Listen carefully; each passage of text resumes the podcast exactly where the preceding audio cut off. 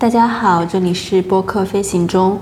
飞行中是一个双周更新的闲聊播客，会和大家分享本周开心事、下周新尝试、种草与拔草、音乐分享，不定期会有新栏目出现。我是主播优，我是主播四七。好的，终于到了我们第五期播客。我们说一下最近有什么开心的事情。嗯，我先说吧。好的。好。嗯，我我我最近开心事情是跟两个朋友一起去泡温泉。嗯，这两个朋友是我在上一家公司的时候的同组的同事。我们那个小组就是我们三个女生。当时在上家公司的时候，我是 base 在北京，然后这两个女生是 base 在深圳的。我们就是我我我会比较频繁的去深圳出差，然后他们也会偶尔来北京。我们三个是一个组的嘛，所以经常会一起讨论工作就是相关的事情。后来有一段时间，我们慢慢养成一个习惯，就是可能争取每天就是项目上线密集，呃，工作比较密集，需要沟密集沟通的时候，每天就会找大概一个小时左右的时间到两个小时，就找那种在线的电话会议。他们就在深圳的会议室，我在北京的会议室，我们连线，然后一起干活，然后边做，遇到不懂的地方就是互相讨论交流什么的。对他们俩就是休假来上海玩儿。嗯，我们三个就是去规划项目，后来达成共识，都很想去尝试的，就是泡温泉。嗯，我我我泡温泉的经历其实不是很多，但是我们老家其实离那个庐山温泉还算比较近。我很小的时候，妈妈她有时候放假什么的就会开车，然后我们去庐山泡温泉。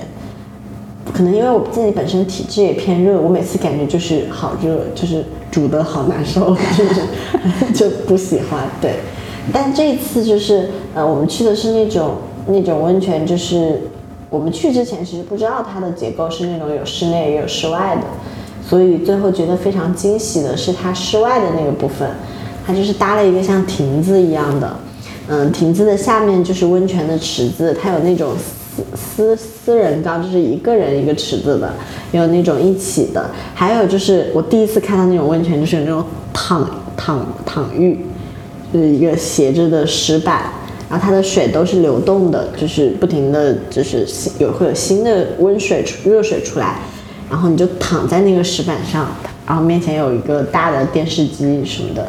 还有那种像沙滩躺椅的那种坐着的斜躺椅的角度，上面就是那种石头，就是像马赛克一样的那种石片铸的躺椅，然后不断的有温热的水流出来。当时在那种户外的温泉，我们大概下午四五点钟去泡，那个那天上海应该也有个。二十度左右，他们都是穿着外套从深圳那边过来，然后外套都有点穿不住，就大概二十四五度吧，可能。然后下午的时候，我们就在那个室外的温泉坐在那儿，温热的水就一直流过去，并且那个室外温泉旁边有一棵很大的桂花树，那个桂花真的好香啊！我本来想就是坐在那儿。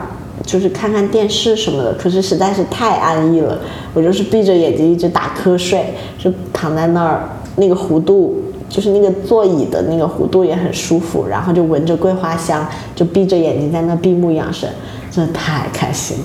我没有想到我已经到了那种会因为温泉，然后在温泉打瞌睡而感到非常开心的年纪了，就是 对，但是真的就是。很难忘，很快乐。对，它那个温泉结构也很神奇，就是，嗯，它那个温泉会馆是你先进去，它会让你换那个浴服，就是那个浴衣，嗯，然后到一个公共空间，很大，就像韩剧里面一样那种，韩剧、日剧里面一样的那种。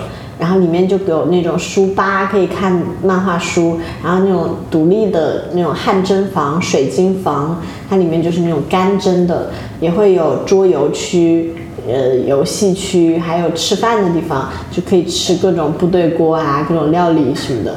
然后穿过这些公共的休闲区，还有按摩区，穿过这些公共休闲区就会到。呃，单独的男女分开的那种浴室、更衣室，然后进去之后就是浴室，浴室就是，呃，推拿按摩的地方，然后还有那种汗蒸、高温蒸的到各种药池、牛奶池，什么各种温度的池子、各种尺寸的池子，然后再穿过这些室内的池子，还有室外，就我刚才说的那个桂花树池子。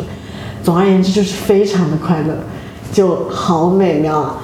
但是唯一有一点，是因为我们三个之前是同事，并且我们不 base 在一个地方。但是这一次的温泉之旅让大家非常的坦诚相见，就是就是 跟同事坦诚相见，还是不是一件特别常见的事情。对我们，我们三个其实一开始都有点害羞，就觉得没有想到是这样的，因为我们会以为是。呃，就没有想到会上来就这么直奔主题，就是 就是比较对。但是后来是因为泡温泉实在是太快乐了，太放松了，然后我们就在那边泡，然后吹着风，闻着桂花香，看电视聊天，然后汗蒸什么的。所以后来觉得，就而且里面大家都这样嘛，就还好，就觉得真的是太舒服。嗯，真的现在想想都觉得很开心，我要经常去，对，好放松，并且你泡完温泉之后，就是比如说皮肤状况明显就是会会觉得有皮肤充满水分，对，而且会循环加快嘛，你会出汗呀，会觉得热啊，然后皮肤会觉得比较通透吧，并且泡完也会很饿，吃东西会觉得特别好吃。对，那那个泡温泉里面也有吃饭的地方，对吧？有，我们这次去的，就是我们当时是考察了，就是看了几家不同的。像当时我同事有推荐一家在那个，呃，因为他们飞过来是在虹桥机场降落的，他们飞回深圳的是从浦东飞回去的，所以我们找的住宿的地方其实住在浦东机场那边，就为了到时候回去他们比较方便嘛。但是。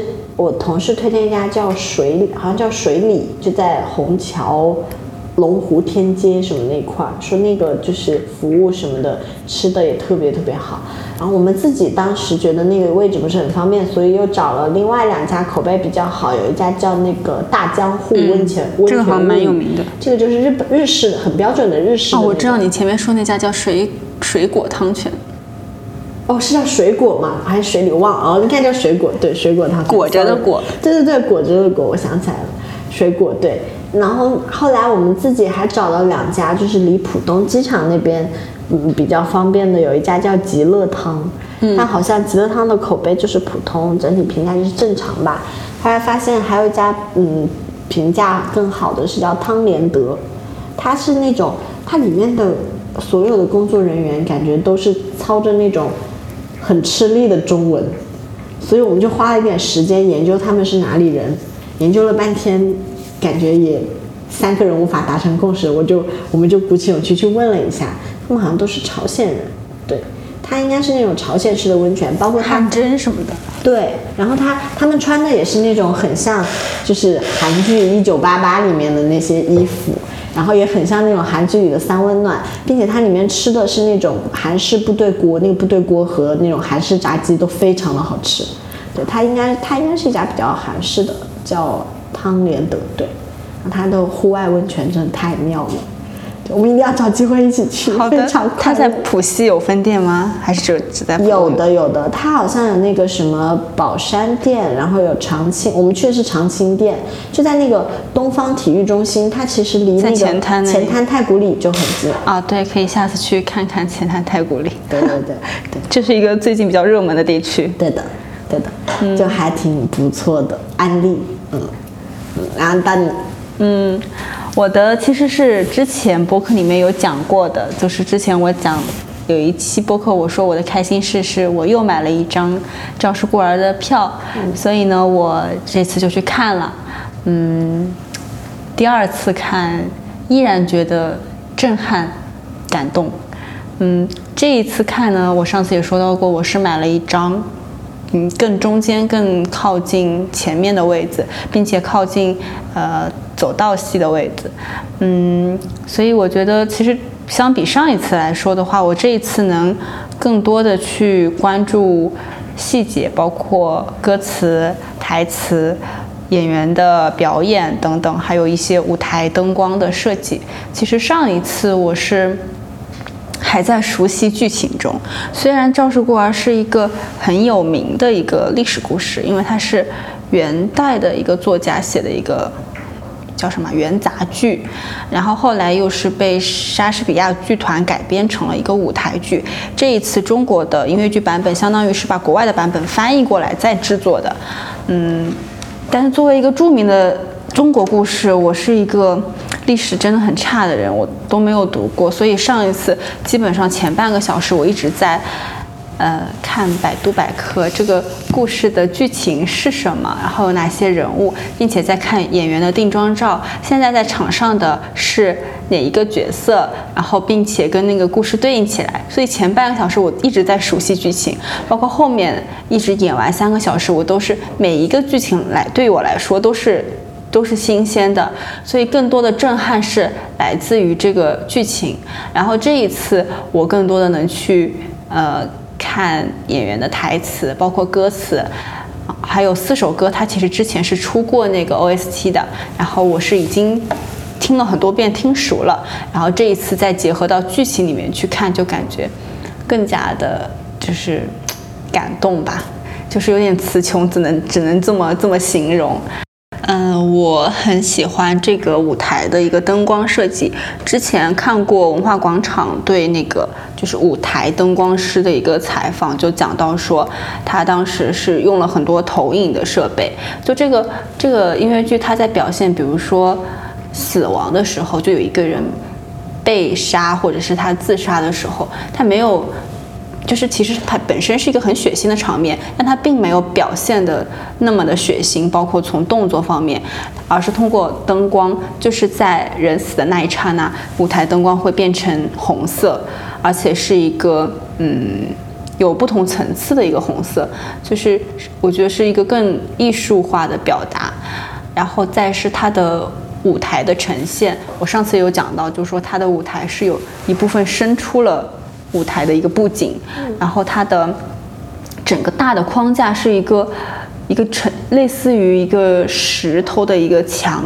它在最开始，嗯，怎么说，就是那个，嗯，主就是主角的爸爸，就是赵氏孤儿的爸爸被杀的时候，这个城墙是破碎了的。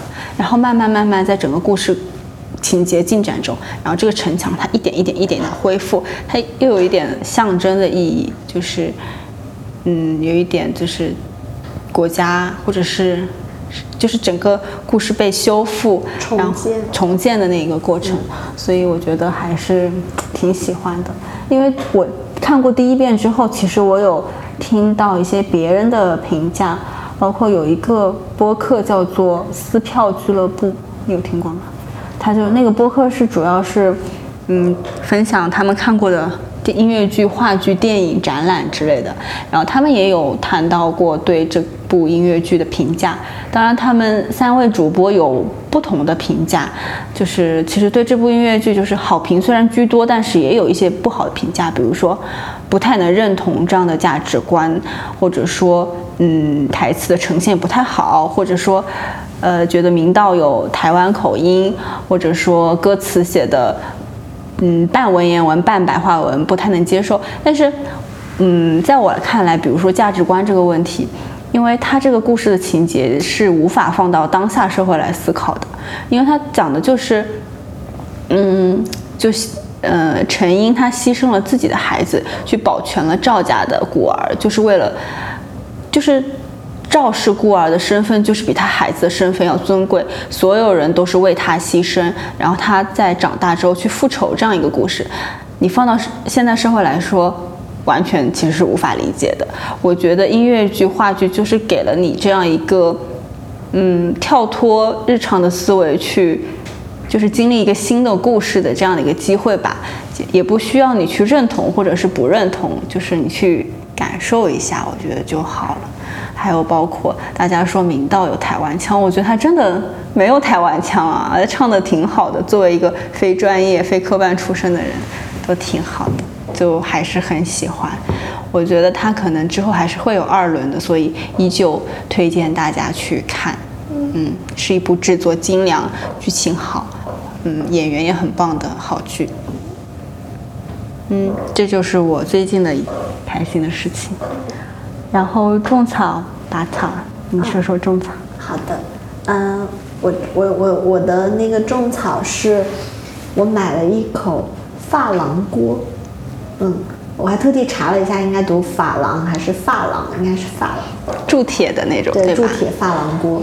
嗯，我买的原因是有两方面，第一方面是我搬到上海来的时候，其实我带了两口锅，一口是雪平锅，就是我之前老是。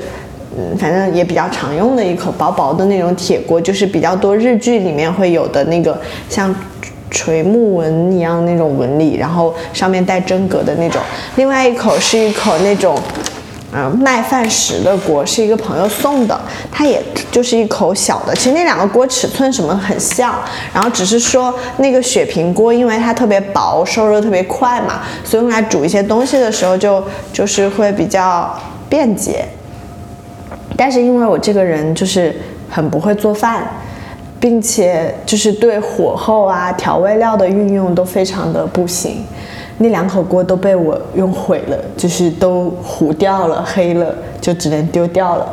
所以我毁掉了一口雪平锅和一口麦饭石锅之后，我就跟我自己说，以我的这种。做饭水本来水平又不行，然后又经常分心，心不在焉，然后忘记锅上在煮东西。那我到底要买一口什么样的锅？我就想起来去年圣诞节，就是去一个朋友家，他当时组织了一个圣诞节交换礼物的 party。嗯，然后我们去他家玩的时候，他就是煮了那个热红酒给大家喝，就是把那个橙子上面插了各种肉桂、苹果、苹果，然后煮热红酒。当时那个热红酒，因为我酒精过敏，其实我就舔了一小口，没怎么喝。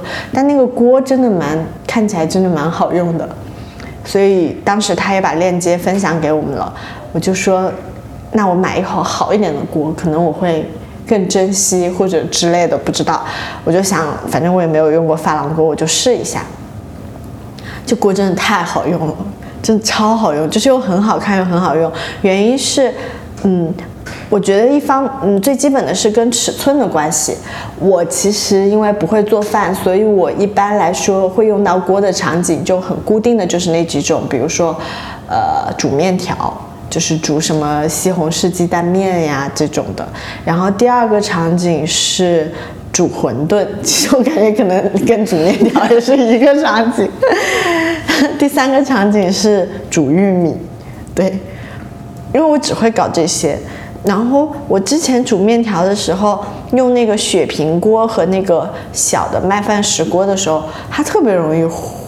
粘锅糊锅不是，就是特别容易溢出来啊，就是因为会有面汤有那个泡沫嘛，出来了。对，然后那个扑出来就把火浇灭了，然后再打开它又不会浇灭了，就老是这样循环，特别没意思。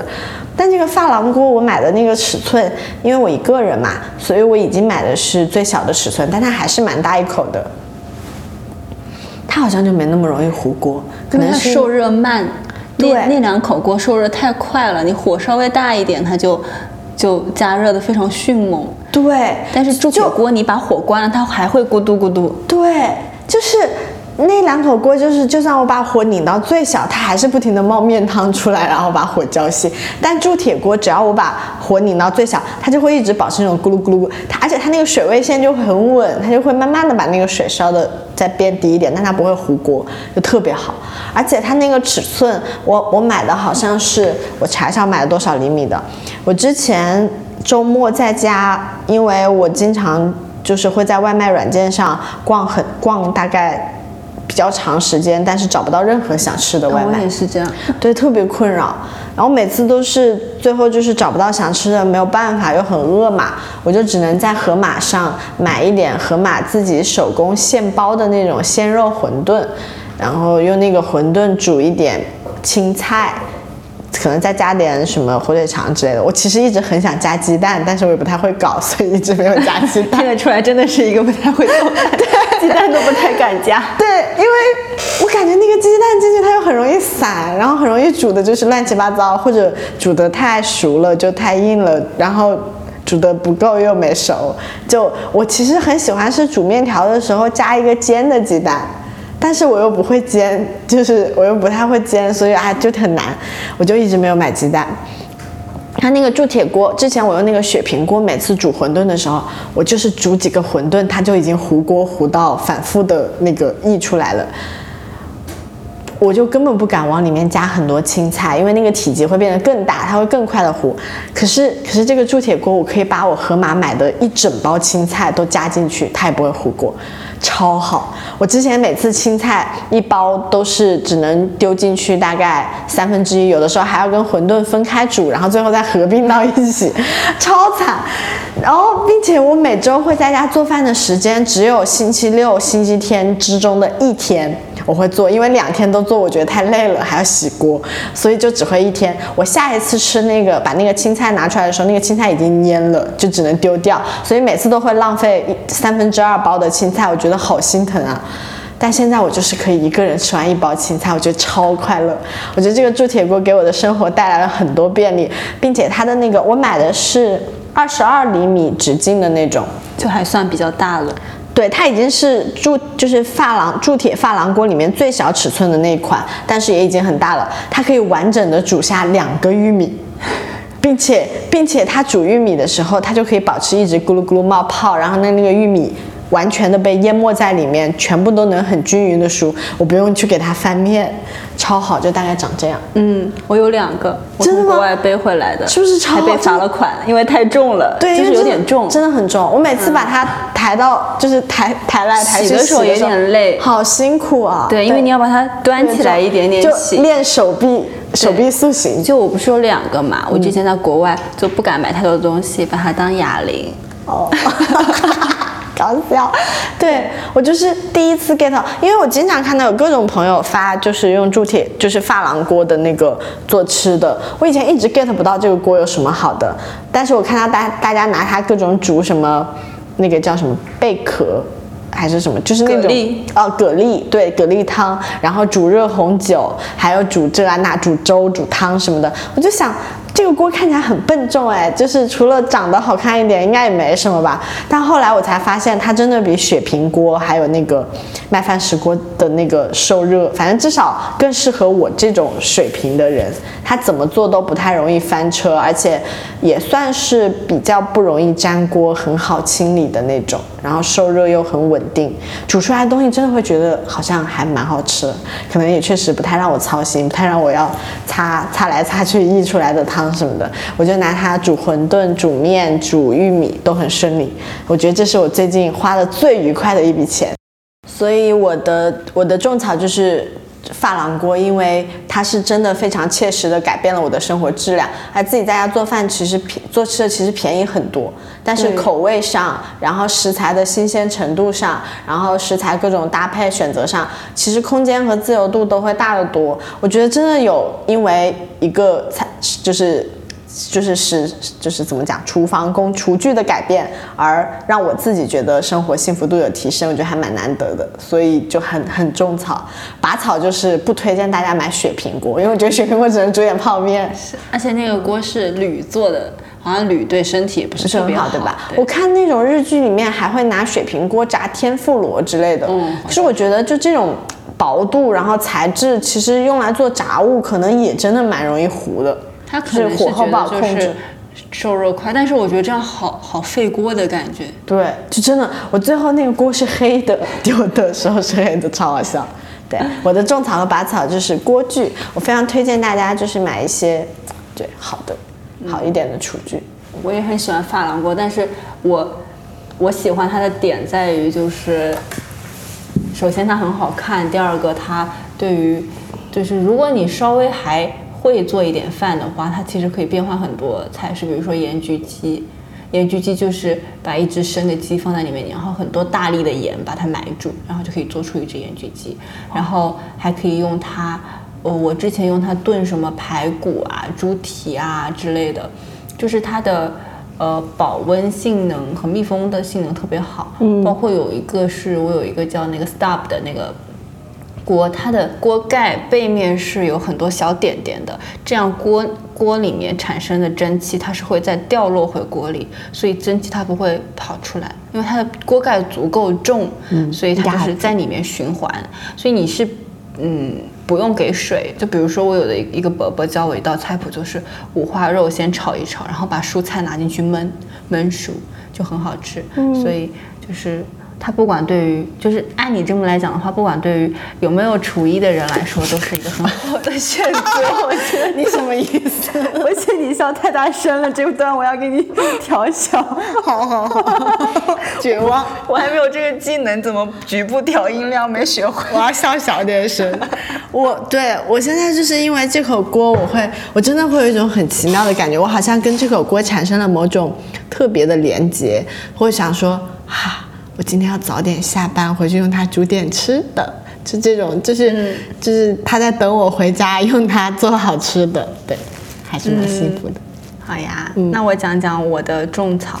其实我跟上期有点雷同，它又是一个综艺，嗯，但是我最近发现的叫“仅三天可见”，嗯，它就是它用的这个词是朋友圈里面用这个词，但是它是腾讯新闻做的一个综艺，嗯。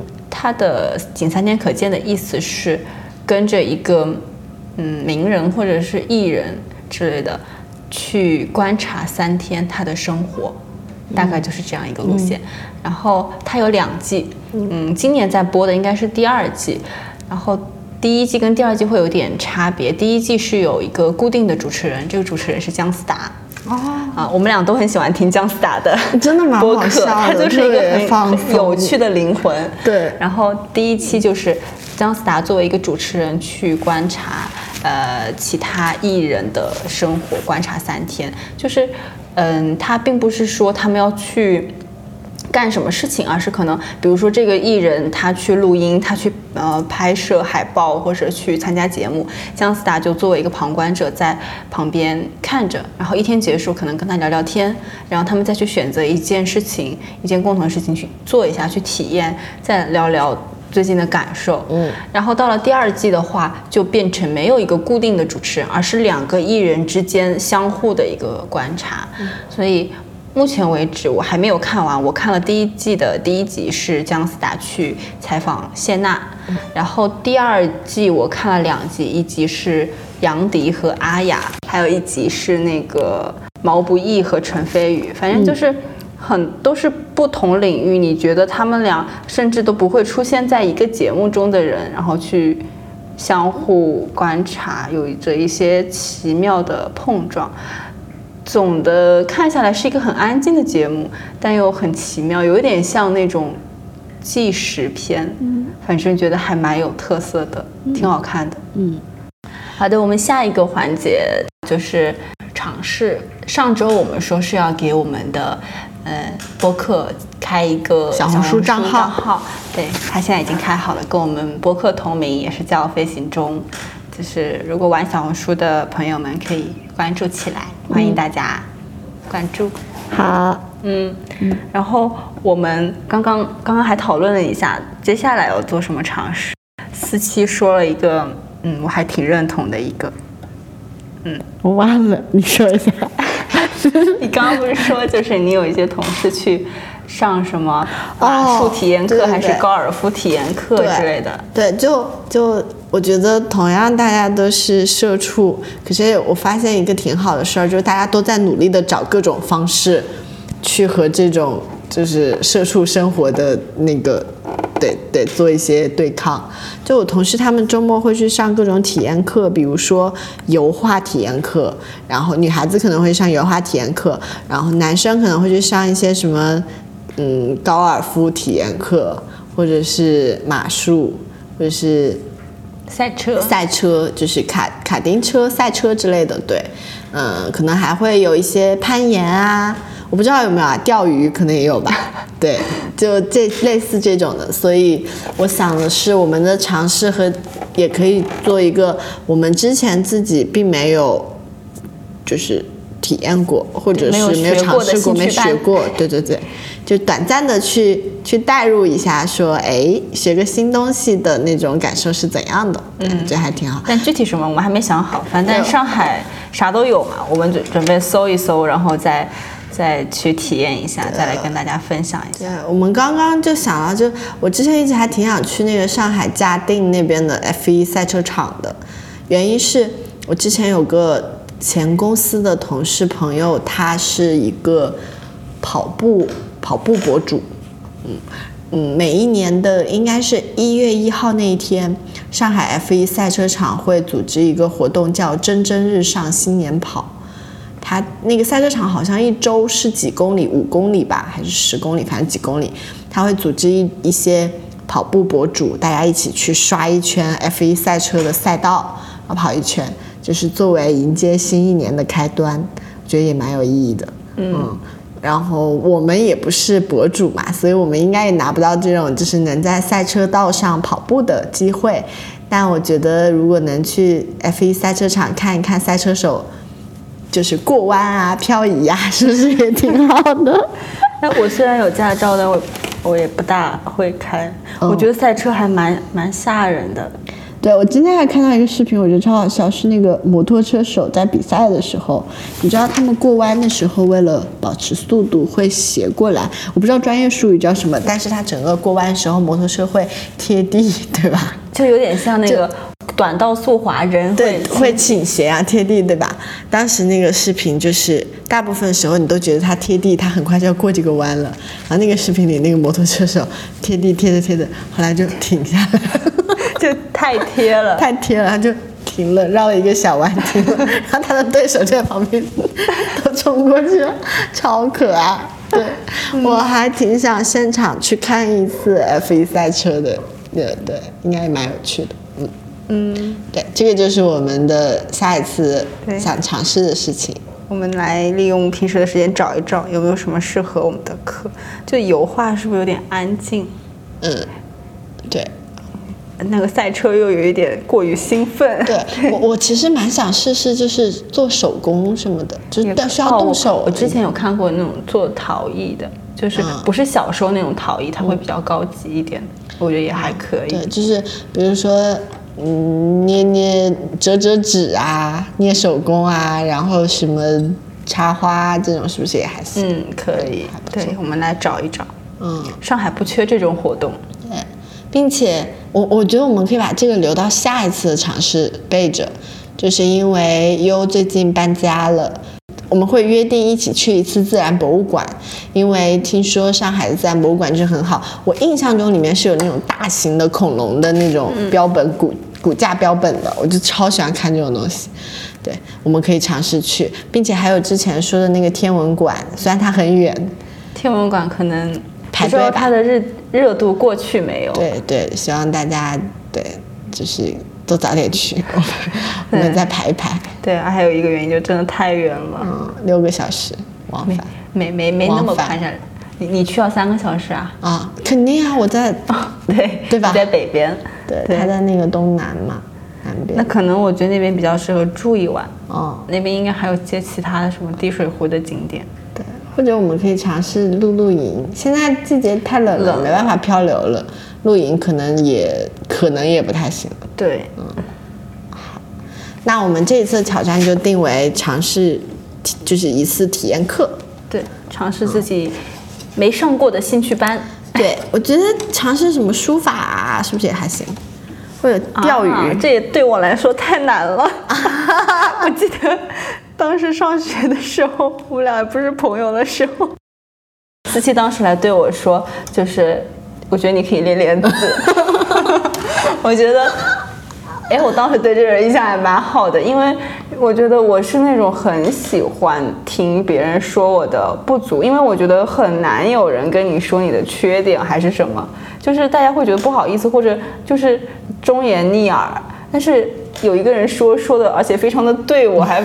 就是就挺珍惜这种人的，那可能也是我们成为朋友的一个契机。对我那个时候就觉得你写字特别卡通，然 后然后觉得卡通字体可能在高考作文里不是很加分。小学生字体对，就但是你这种字体就写贺卡什么的挺合适的，没有就丑，氛围感。没有有就是丑。你不是啊？你用那种高考作文楷书写贺卡，其实就很奇怪，对吧？但现在大家为了写字快，都是行草。对，就瞎写。好，那我们这期的播客呃环节就到这里，接下来是那个音乐推荐。本期的音乐推荐由优来对来给大家。嗯，我这次推荐的是，其实是从朋友那儿听到的一首歌，就是《夏日入侵企划》这个乐队的《想去海边》，哇哦，听过没？嗯，听过，我好喜欢。我好喜欢，就是虽然不太适合现在的季节，但是我觉得它代表的是一种心情。就是听着感觉自己都已经去旅行了的那种感觉，嗯然后挺好听的。然后前段时间我还听他们跟他们跟那个欧阳娜娜合作了一个舞台，嗯然后就是合唱了这首歌，嗯，也特别好好棒。听哦嗯，你可以去看一下那个舞台，我去青岛的时候就一直在放，就特别就感觉自己真的到了海边。嗯，我就听这个歌让人特别不想工作。对我有的时候就是上班的路上听这种，就想到啊。就那种天哪，我才二十多岁，我为什么没有每天都在外面玩啊？我为什么在上班啊？二十多岁就要拼命赚钱的年纪，我在二十多岁的尾巴上了，已经，我不要赚钱了，我要出去玩。再大年纪就在海边跑不动了。嗯，好的，切割。好。